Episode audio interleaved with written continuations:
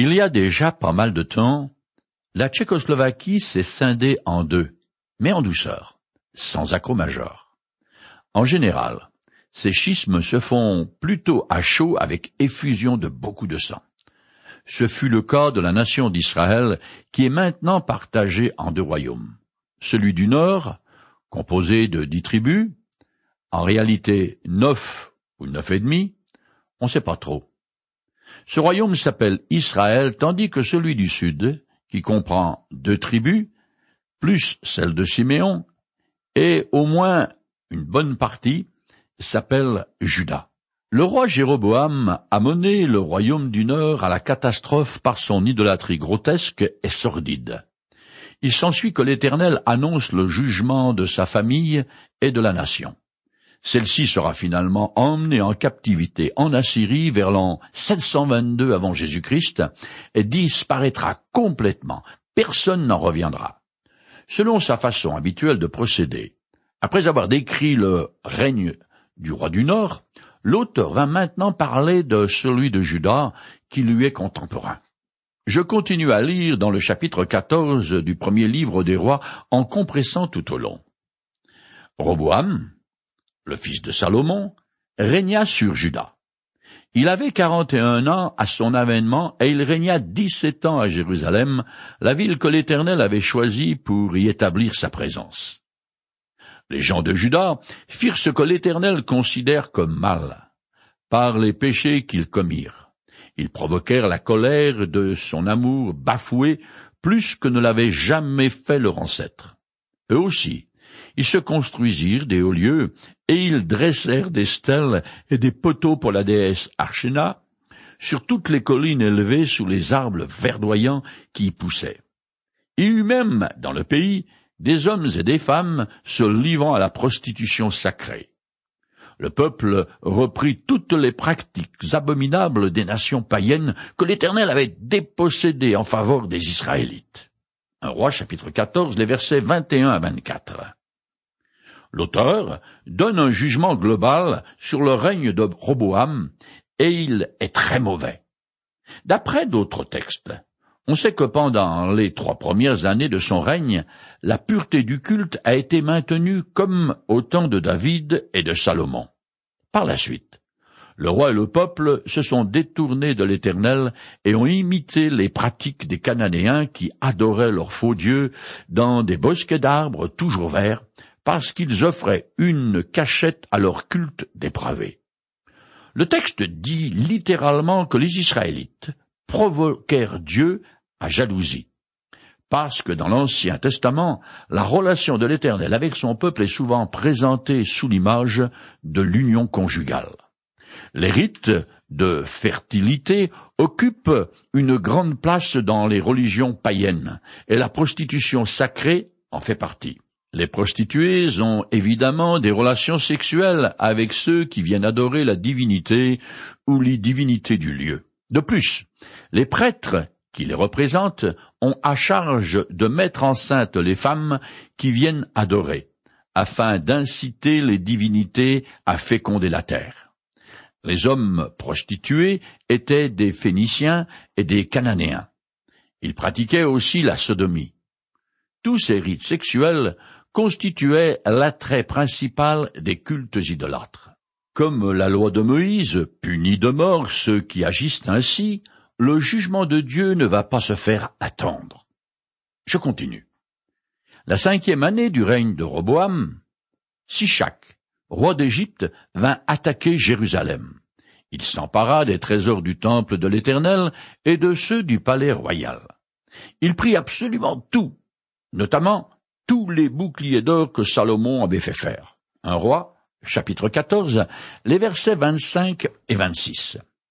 Cette campagne de pillage par le Pharaon est attestée par des inscriptions sur les murs de Karnak, qui fait partie de Thèbes, et qui dresse la liste des 133 ou 156 villes de Juda, d'Israël, de la Philistie et des Dômes attaqués par le Pharaon. Elles n'ont pas été forcément détruites, mais ont dû vider leur coffre-fort. Quand le Pharaon menaça la ville de Jérusalem, Roboam et ses mignons s'humilièrent enfin devant l'Éternel. Mais ils durent quand même vider le trésor du temple. Cet événement fâcheux entraîna une réforme religieuse, mais elle ne fut que temporaire et bien vite, les pratiques idolâtres reprirent de plus belle. Je finis le chapitre 14 en compressant. Les autres faits et gestes de Roboam et toutes ses réalisations sont cités dans le livre des annales des rois de Juda. Roboam et Jéroboam furent tout le temps en guerre l'un contre l'autre.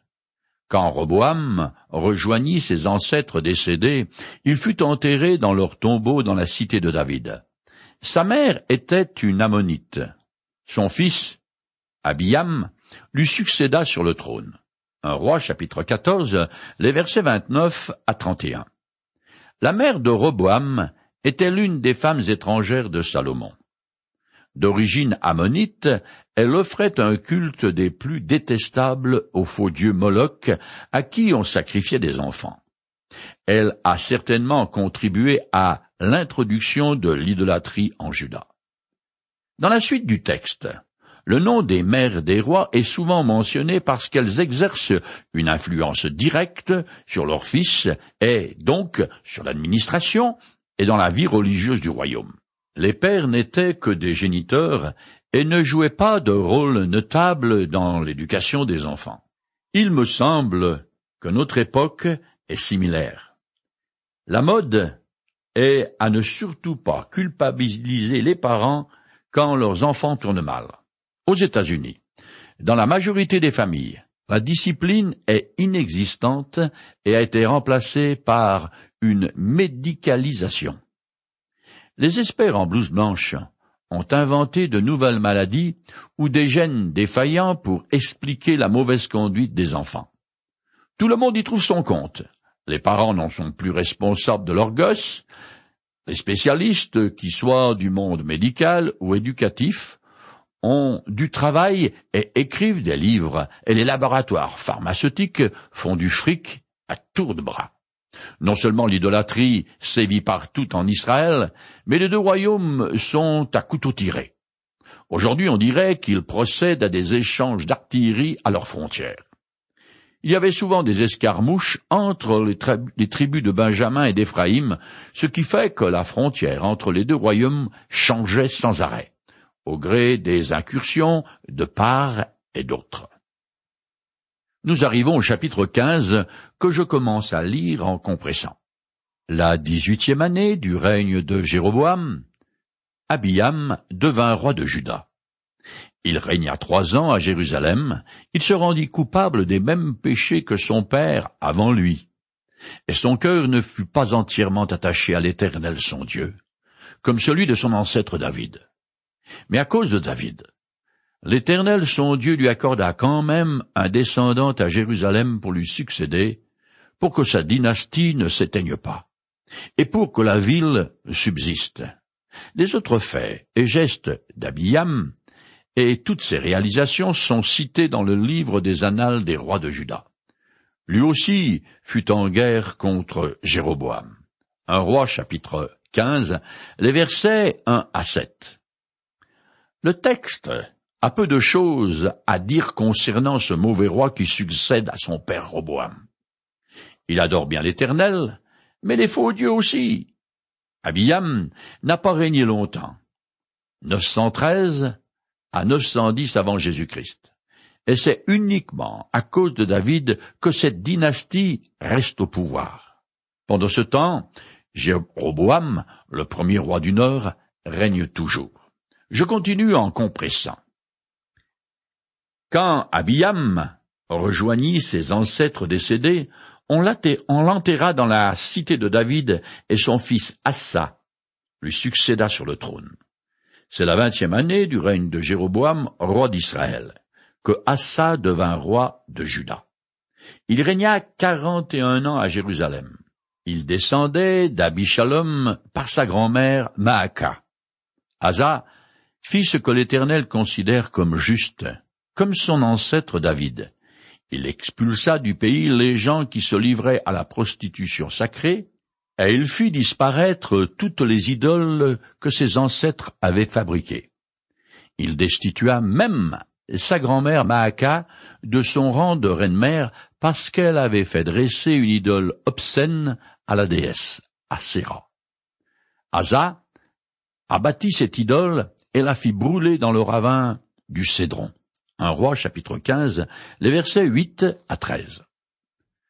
Sur les dix-neuf rois qui régnèrent sur le royaume du Sud, huit sont considérés bons. Dans les livres prophétiques, on constate que beaucoup d'Israélites s'adonnaient à des pratiques idolâtres sur les collines.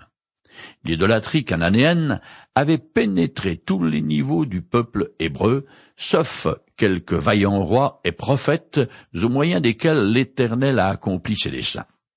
Asa est le premier réformateur et celui qui régna le plus longtemps parmi les rois de Juda.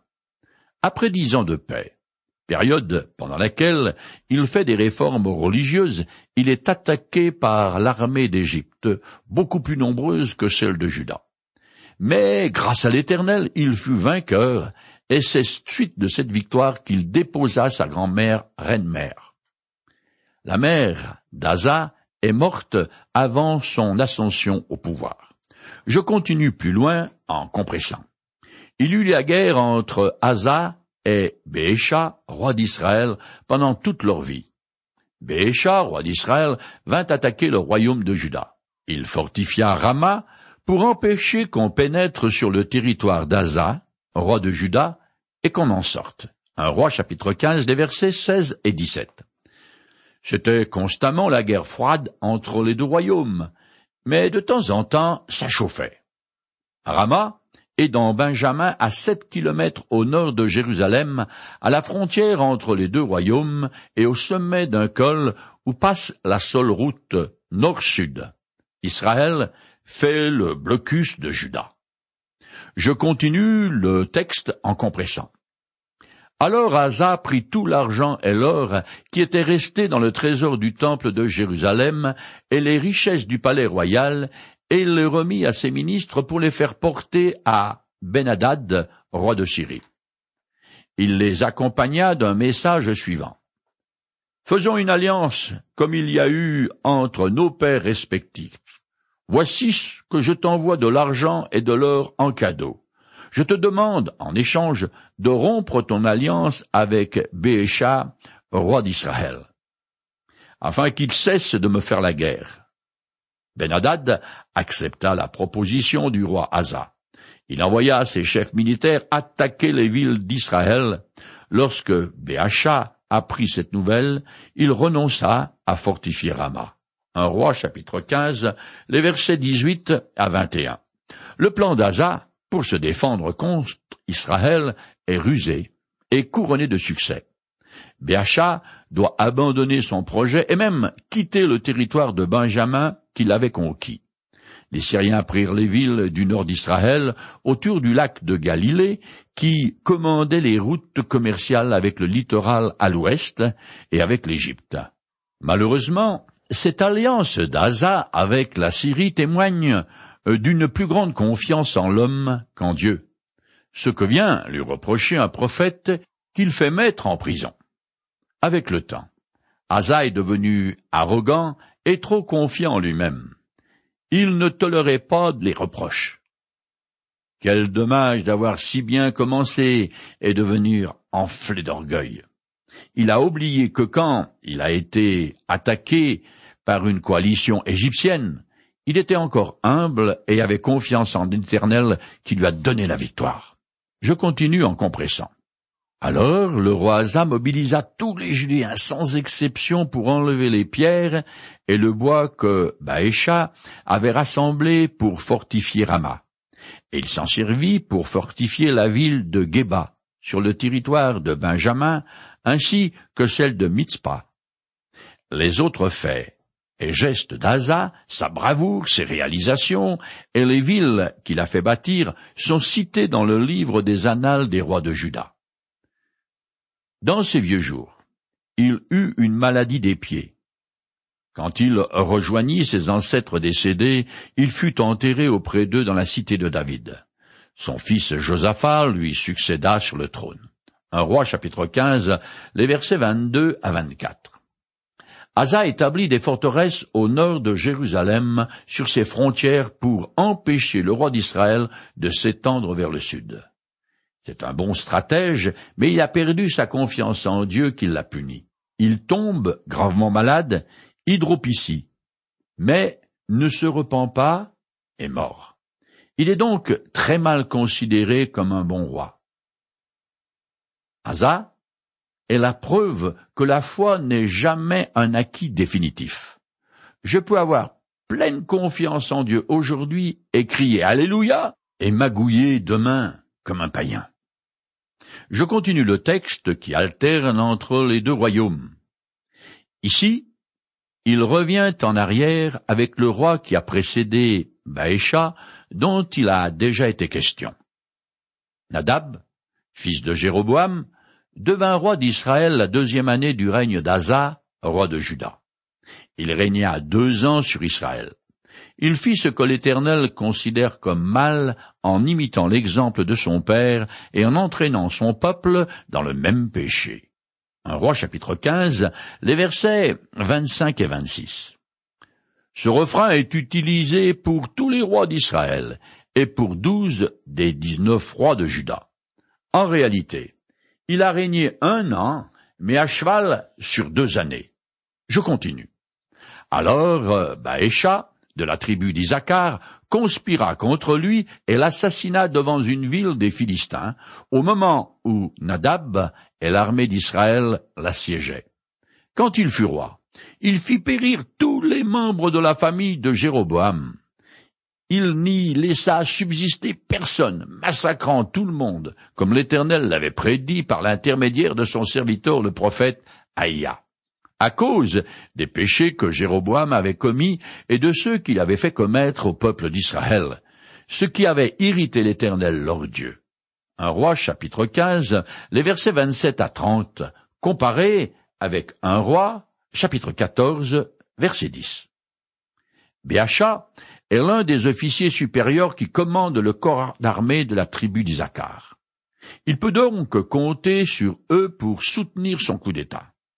Dès qu'il est roi, il fait le ménage comme c'était la coutume quand une nouvelle dynastie prend le pouvoir. Par la même occasion, et sans le savoir, il accomplit le jugement de Dieu en supprimant tout ce qui respire de la famille de Jéroboam. Je finis le chapitre 15 en compressant. Asa et Béacha, roi d'Israël, furent toute leur vie en guerre l'un contre l'autre. La troisième année du règne d'Asa, le roi de Juda, Béacha, devint roi de tout Israël. Il régna vingt-quatre ans. Il fit ce que l'Éternel considère comme mal en imitant l'exemple de Jéroboam et en entraînant Israël dans le même péché. Un roi chapitre 15, les versets 31 à 34. Le changement de dynastie ne met pas fin à l'antagonisme entre les deux royaumes, car la jalousie de l'un envers l'autre est profonde, ce qui a engendré la haine, puis, en toute logique, la guerre. Nous arrivons au chapitre 16, qui est aussi déprimant que le précédent. Je commence à lire en compressant. L'Éternel s'adressa au prophète Jéhu, fils de Hanani, avec le message suivant pour Baïcha. Je t'ai tiré de la poussière pour t'établir chef de mon peuple Israël, mais tu as imité l'exemple de Jéroboam. Tu as entraîné mon peuple d'Israël dans le péché, et tu nous as ainsi irrité. C'est pourquoi je vais te balayer, toi et ta famille. Je vous traiterai comme la famille de Jéroboam. Ceux de la maison de Baécha qui mourront dans la ville seront dévorés par les chiens, et ceux qui mourront dans la campagne seront déchiquetés par les rapaces. Un roi, chapitre 16, les versets 1 à 4. C'est Robolote.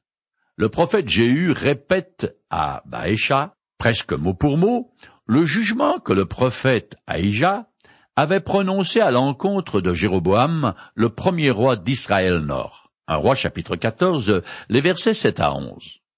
Plus tard, le prophète Élisée prononcera les mêmes paroles au roi idolâtre Akab.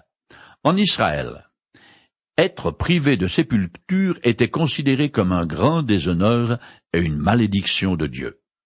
Dans le Proche-Orient ancien, les chiens errants se nourrissaient des déchets et des cadavres abandonnés.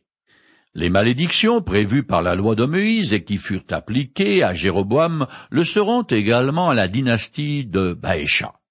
Je continue en compressant. Les autres faits et gestes de Baécha sont cités dans le livre des annales des rois d'Israël. La parole de l'Éternel lui avait été adressée à lui et à sa maison par l'intermédiaire du prophète Jéhu pour deux raisons.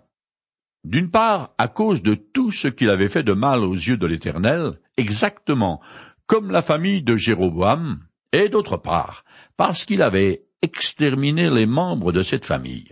Un roi chapitre 16, les versets 5 à 7.